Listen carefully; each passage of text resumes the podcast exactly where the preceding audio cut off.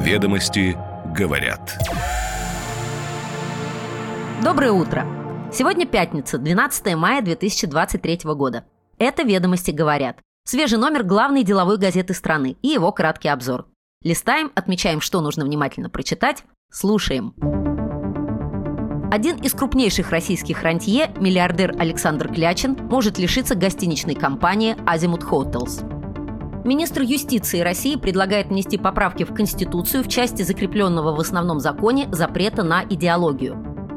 В 2022 году налоговая предоставила россиянам вычетов по НДФЛ на сумму 2,3 триллиона рублей. Это на 400 миллиардов больше, чем годом ранее. Банковский сектор ЕС может потерять почти четверть капитала в результате шоков на финансовых рынках Восточной или Южной Европы, либо кризиса ликвидности в крупнейших кредитных организациях. Власти не планируют проводить амнистию в связи с 30-летием Конституции в этом году. Минфин разработал поправки в налоговый кодекс, меняющие правила уплаты НДС за покупки онлайн из стран ЕАЭС.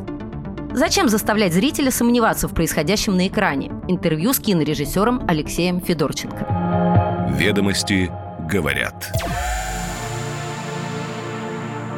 Один из крупнейших российских рантье, миллиардер Александр Клячин, может лишиться гостиничной компании «Азимут Hotels. Московский суд обратил взыскание на его активы по делу нефтяной компании «Русь Ойл» по иску Генпрокуратуры России. Об этом ведомостям рассказали два источника, знакомых с материалами дела. Решение принято в рамках иска заместителя генпрокурора России Игоря Ткачева к нефтяной компании «Русь Ойл». С ответчиками по этому делу выступают Клячин и бизнесмен Алексей Хотин. Генпрокуратура смогла доказать их уклонение от уплаты налога на добычу полезных ископаемых и НДС структурами, входящими в Русь Ойл. Акции самой нефтяной компании обращены в пользу государства. С решено взыскать свыше 192 миллиардов рублей, сообщала пресс-служба суда. Интересная деталь. Клячин в сообщении суда не упоминается, но источники ведомости утверждают, что сумма взыскана с обоих бизнесменов, поскольку в рамках этого дела суд признал бенефициаром Русь Ойла не только Хотина, но и Клячина, со всеми вытекающими последствиями. Ознакомившись с документами, ведомости говорят, что арестованы и другие компании Клячина, например, УК «Охотный ряд» гостиница «Метрополь» и ООО «Вестима». Клячин никогда не являлся бенефициаром компании группы «Русь Ойл», заявил ведомостям представитель бизнесмена. Надо отметить, что структура ее владения крайне запутанная. В разное время в нее входило 75 юридических лиц. Охотин считался совладельцем нефтяной компании Excellent Energy, при этом считалось, что она непосредственно в Русь Ойл не входит. В свое время 27% в Excellent Energy выкупила компанию, которую связывали с Клячиным. Факт сделки тогда не скрывался, это называлось портфельными инвестициями в собственных интересах предпринимателя. Ведомости говорят, эксперты подтверждают, что если суд удовлетворил требования Генпрокуратуры, то в отношении арестованных активов может быть обращено взыскание. Что дальше? Такое имущество будет реализовано на торгах, а вырученные средства пойдут на погашение задолженности. По словам аналитиков, оспорить обращение взыскания на активы практически невозможно, но можно попытаться оспорить денежные требования прокуратуры. В какую сумму были оценены возможные взысканные из активы и хватит ли их для полного погашения долга, узнать не удалось. Его личное состояние журнал Forbes по итогам 2022 года оценивал в 1 миллиард 200 миллионов долларов. Как правило, такие оценки указывают не столько на наличие определенной суммы на счетах, сколько на стоимость принадлежащих активов. Принадлежащая Клячину сеть Azimut Hotels сейчас управляет более чем 60 отелями и санаториями как минимум в 40 городах. Их общий номерной фонд составляет около 10 тысяч комнат.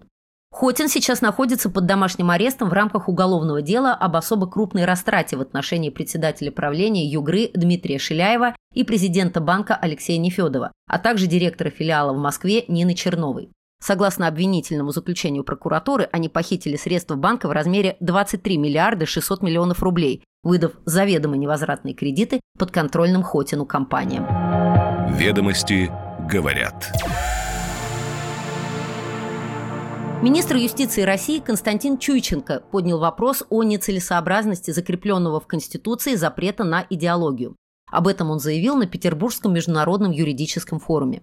«Ни одна страна мира не имеет в своей Конституции запрета на идеологию, как в России», – подчеркнул Чуйченко. И, конечно, нам придется решать вопрос со статьей Конституции, где указано, что у нас нет ни государственной, ни обязательной идеологии, добавил он. Статья 13 Конституции о запрете на идеологию появилась взамен статьи 6 Конституции СССР, которая закрепляла руководящую и направляющую роль коммунистической партии, ядра тогдашней политической системы страны. Только Россия в свое время, по совету наших так называемых партнеров, взяла на себя эти повышенные обязательства, заявил министр юстиции. Однако юристы поясняют ведомостям, что точечная корректировка Конституции невозможна. Первая и вторая главы основного закона неизменяемы, в них нельзя вносить поправки.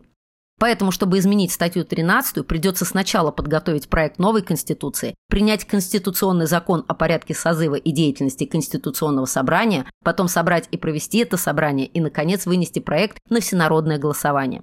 По словам близкого к Старой площади собеседника ведомостей, эта инициатива вряд ли реализуема в настоящее время. Впрочем, Чуйченко не первый, кто говорит об идеологии. В День народного единства 4 ноября прошлого года спикер Совета Федерации Валентина Матвиенко говорила, что эту статью Конституции нередко трактуют как запрещающую идеологию, но эта норма лишь запрещает закреплять за какой-либо системой идеи статус государственный или обязательный. Однако она вовсе не исключает возникновение и утверждение в обществе мировоззрения, которое поддерживается значительным большинством граждан. Ведомости говорят. В 2022 году налоговая предоставила россиянам вычетов по НДФЛ на сумму 2,7 триллионов рублей. Это на 400 миллиардов больше, чем годом ранее. При этом льготами пока еще пользуется сравнительно небольшая доля россиян, считают эксперты. На первом месте имущественные налоговые вычеты, связанные с покупкой жилья. В прошлом году их получили 4 миллиона 300 тысяч налогоплательщиков. Это почти 2 триллиона рублей. На втором месте оказались социальные вычеты. Это вычеты в виде пожертвований за лечение и приобретение медикаментов, собственное обучение, а также учебу детей, братьев и сестер до 24 лет в очном формате.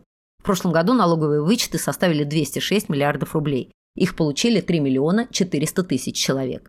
Бронзу по популярности получают вычеты по уплате процентов по кредитам, направленным на приобретение недвижимости. В 2022 году полтора миллиона россиян получили налоговые вычеты на сумму 373 миллиарда рублей. И мы напоминаем мнение экспертов. Льготами пока еще пользуется сравнительно небольшая доля россиян. Это можно расценивать как намек на предложение действовать более активно. Ведомости говорят. Банковский сектор ЕС может потерять почти четверть капитала в результате шоков на финансовых рынках Восточной или Южной Европы, либо кризиса ликвидности в крупнейших кредитных организациях. По мнению Европейского центрального банка, западные власти в целом ожидают такого развития событий и уже готовят к этому общественное мнение. Рассматриваются три сценария развития событий разной степени драматичности. Первый, наименее болезненный сценарий предполагает кризис на финансовом рынке Восточной Европы, в странах Прибалтики, Словакии, Словении и России. В частности, такие события, как обесценивание госдолга, корпоративных и розничных займов. Этот вид шока ведет к потере европейским банковским сектором от 6 до 10% капитала, в зависимости от интенсивности кризиса. Второй сценарий предусматривает шок ликвидности в 50 крупнейших банках Европы, который может возникнуть из-за роста ставок и соответствующего падения стоимости облигаций на балансах, а также оттока средств вкладчиков. Наступление этих событий будет означать потери капитала в диапазоне примерно от 10 до 23%. Третий, наиболее жесткий кризис возникнет в случае обрушения рынков Южной Европы – Италии, Испании, Португалии, Греции и Кипра. Потери капитала банковской системы всего ЕС в этом сценарии оцениваются в 11-50%. Собеседники ведомости прикидывают, какой же сценарий будет предложен европейскому общественному мнению как наиболее удобоваримый.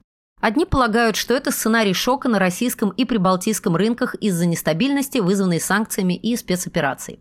Другие отмечают, что ситуация в банковской системе Европы в своем развитии во многом повторяет тенденции в финансовой системе США и поэтому наиболее вероятен сценарий шока внутри ЕС. Подробности читайте в сегодняшнем номере газеты. Ведомости говорят. Власти не планируют проводить амнистию в связи с 30-летием Конституции в этом году. Об этом сказали ведомостям два собеседника, близких к администрации президента. Последний раз амнистия объявлялась в апреле 2015 -го. Собеседники ведомости отмечают неоднозначность общественного мнения по этому вопросу. С одной стороны, люди считают, что выпускают преступников, а с другой, что надо быть милосердными. Возможно, считают источники ведомостей, такие вопросы лучше решать индивидуально, например, обращаясь за помилованием. Минфин разработал поправки в налоговый кодекс, меняющие правила уплаты НДС за покупки онлайн из стран ЕАЭС.